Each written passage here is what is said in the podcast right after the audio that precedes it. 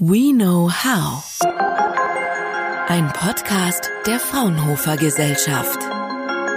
Hallo und herzlich willkommen zum Fraunhofer Podcast.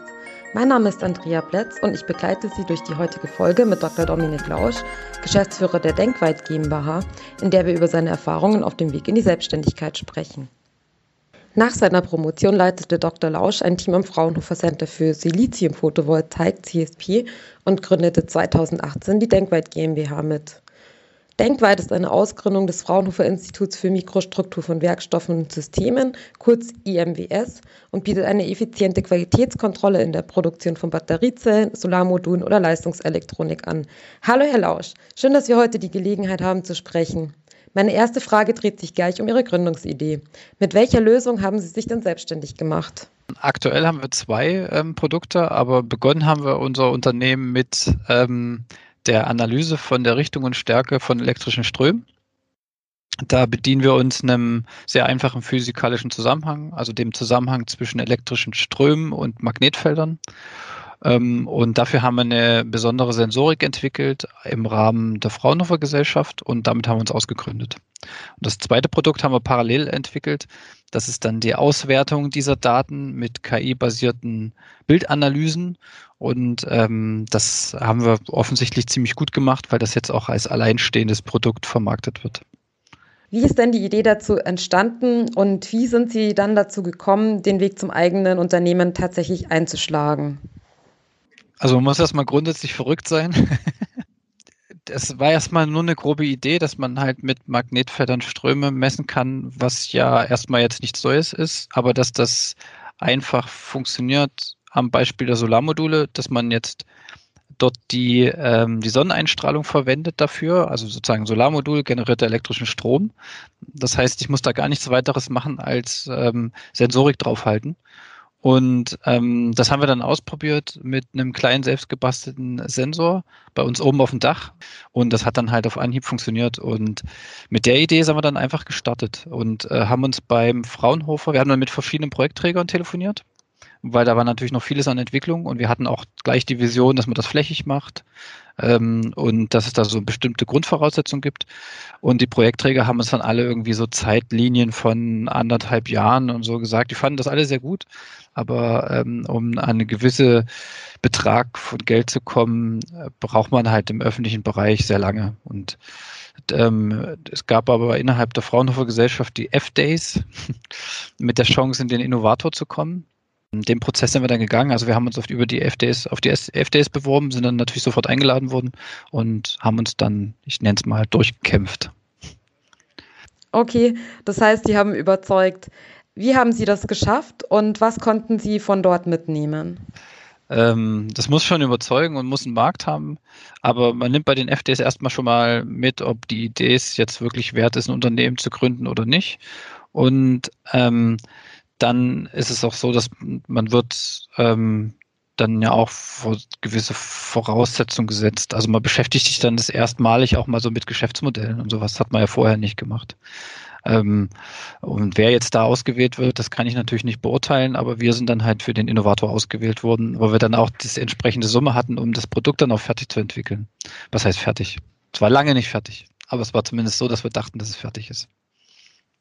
Okay, und wie hat Ihnen Fraunhofer dann konkret ähm, geholfen bei diesem ganzen Ausgründungsprozess? Also was sehr gut war, war ähm, die unbürokratische Hilfe mit ähm, Geldern, ähm, insbesondere für die, für die, sagen wir mal, die ersten Schritte der Produktentwicklung. Ähm, das war sehr gut und das ist auch sehr wichtig. Ähm, und dass es da auch keine im Sinne von, sowas kann halt immer scheitern. Ne? Das ist ja erstmal jetzt nur eine Idee. Das fand ich sehr gut. Ähm, ähm, und auch die Freiheiten, die wir da hatten, ähm, die waren sehr gut. Also wir mussten ja keine großen Berichte schreiben, sondern es gab halt immer wieder diese aller zwei bis vier Wochen ähm, die Treffen, wo man dann auch weiter geschult worden ist, wo aber dann auch schon geschaut worden ist, was haben wir in letzter Zeit erreicht, wo wollen wir hin, ähm, wie sind so die nächsten Schritte und die wurden dann auch kritisch reflektiert. Das war gut. Was nicht so gut war, war jetzt der Prozess der Ausgründung an sich. Mhm. Und was hätten Sie gebraucht? Also wie wäre es besser gegangen, so aus Ihrer Sicht? wir hatten ja das große Glück, dass Professor Werschpohn unser Institutsleiter war und da offensichtlich einen sehr reellen Blick hatte und uns da, ähm, sagen wir mal, begleitet hat, sehr eng. Also beim Institut Unterstützung top.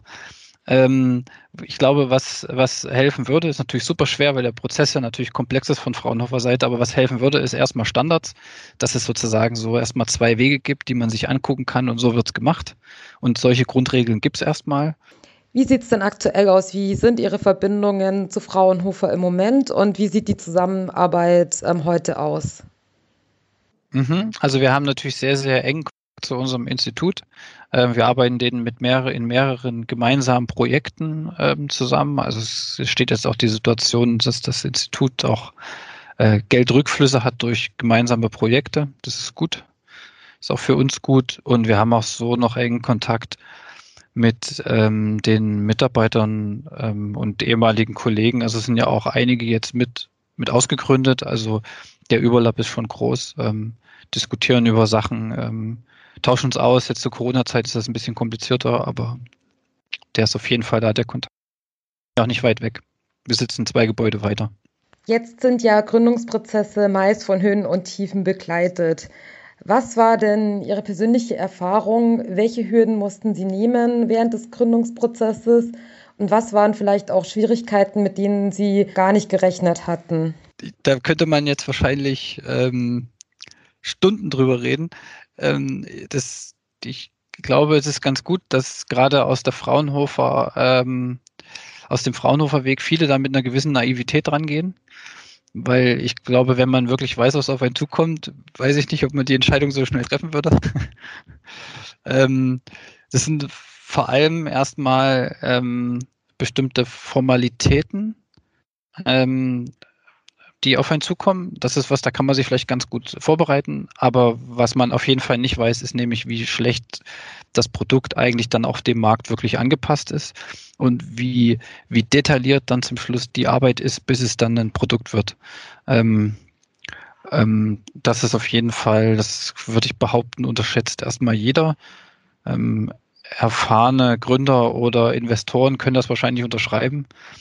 Ähm, und das Zweite ist, dass die Sales-Prozesse deutlich langsamer laufen, als wir uns das vorgestellt haben. Also man denkt erstmal, man hat eine coole Technologie und alle reißen einem das aus der Hand, aber das ist halt nicht so. Auch wenn man klare Mehrwerte ähm, gezeigt hat, ist der Prozess dann zu einem Abschluss oder zu einem zum Rechnungsschreiben ganz zum Schluss schon sehr lange. Also darauf sollte man sich dann wirklich einstellen. Es arbeiten auch nicht alle mit der gleichen Dynamik wie wir, wir haben jetzt das Glück, dass wir mit sehr großen Unternehmen zusammenarbeiten dürfen, zum Beispiel Volkswagen. Und das läuft alles ein bisschen langsamer. Und das frisst einen natürlich auf, weil wir haben natürlich laufende Kosten. Mhm. Das hört sich in der Tat sehr herausfordernd an. Wenn Sie jetzt so zurückblicken, was war denn Ihre ursprüngliche Motivation zu Beginn und was treibt Sie heute noch an, den Weg weiterzugehen? Und was hat sich ähm, vielleicht auch für Sie persönlich im Arbeitsalltag dadurch ähm, sehr geändert? Ja, das ist so, das ist vor allem das Verantwortungsgefühl, was sich ähm, verändert ähm, von Fraunhofer. Ich habe ja bei Fraunhofer ein Team geleitet, da war ich ja auch für die Finanzen verantwortlich. Aber ehrlich, wenn das halt mal nicht geklappt hat, da wusste ich, da steht halt eine große Fraunhofer Gesellschaft dahinter, die zur Not einem unter der Arme greifen kann. Das ist halt jetzt nicht mehr so. Ähm, was uns hier, glaube ich, alle ähm, umtreibt, ist auch der Wunsch zu ähm, Selbstbestimmung. Ähm, das bedeutet, dass wir, wenn es erfolgreich ist und auch jetzt schon, wir bestimmen halt komplett unseren Weg selber. Ähm, wir haben das Glück, wir haben jetzt einen Investor, der, der unterstützt uns, ähm, hat bestimmte Sachen, die sind ihm sehr wichtig, aber in, im Alltag redet er uns nicht rein. Und, und das war halt schon auch unsere große Vision. Warum habe ich das gemacht? Ich habe mal für eine Firma gearbeitet, die Q-Sales. Ähm, und ich habe da sehr zeitig angefangen und da war so die, diese ganze Gründergeneration noch da. Nachdem dann die alle gekündigt haben, haben die auch alle ihr eigenes Unternehmen gegründet und ich fand das sehr motivierend, ähm, dann auch wirklich mal was bewegen zu können, weil Fraunhofer bietet viele Freiheiten, aber ab einem gewissen Grad kommt man dann nicht weiter. Also Geld war definitiv nicht das motivierende Moment und das sollten sich auch alle bewusst sein. Wir haben ja jetzt, ähm, wir sind ja jetzt drei Gründer und wir haben halt alle drei auf ähm, fast zwei Jahre jetzt auf Gehalt verzichtet. Das ist schon ein steiniger. Aber das haben wir schon auch sehr bewusst gemacht. Auf der anderen Seite können wir halt auch ähm, komplett jede Entscheidung frei entscheiden. Das ist schon auch ein schönes Gefühl. Und ist auch sehr abenteuerlich und abwechslungsreich. Mhm. Das heißt, ähm, Sie ja. sind jetzt ähm, mittlerweile gut ähm, aufgestellt und ähm, haben wahrscheinlich auch schon ihr Team ausbauen können und ähm, stehen gut da mit Investoren und Aufträgen und so weiter. Das, sag mal mal, innerhalb unserer strategischen Vorstellung, ja.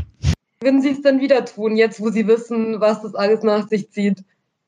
Die Frage stellen Sie mir am besten in zwei Jahren nochmal. Also aktuell ähm, bin ich dem unentschlossen gegenüber. Aber ähm, grundsätzlich, ähm, Corona hat es jetzt halt nicht einfacher gemacht, ne? aber ähm, ich denke schon. Haben Sie denn zum Abschluss noch Tipps für ähm, zukünftige Gründer, was Sie denen vielleicht mit auf den Weg geben könnten? Ich würde jedem, der jung ist, ähm, einfach mitgeben, dass er das dadurch, also es gibt sehr gute Rahmenbedingungen in Deutschland, ähm, auch echt gute Unterstützung, auch echt gute Investoren, die es wirklich ernst meinen äh, und nicht nur auf die Rendite achten. Und ähm, ich würde jedem auf den Weg geben, der etwas jünger ist und sowas mal machen will, soll es einfach mal probieren. Sehr schön. Das war die heutige Folge des Fraunhofer Podcasts. Dr. Lausch von der Denkweit GmbH hat mit uns über den Prozess der Ausgründung bei Fraunhofer gesprochen, was ihn persönlich dazu bewogen hat zu gründen und welche Schwierigkeiten das junge Unternehmen dabei bewältigen musste. Vielen lieben Dank für die Einblicke und natürlich weiterhin viel Erfolg mit Ihrem Unternehmen. Auf Wiedersehen, Herr Lausch. Danke, tschüss. We know transfer.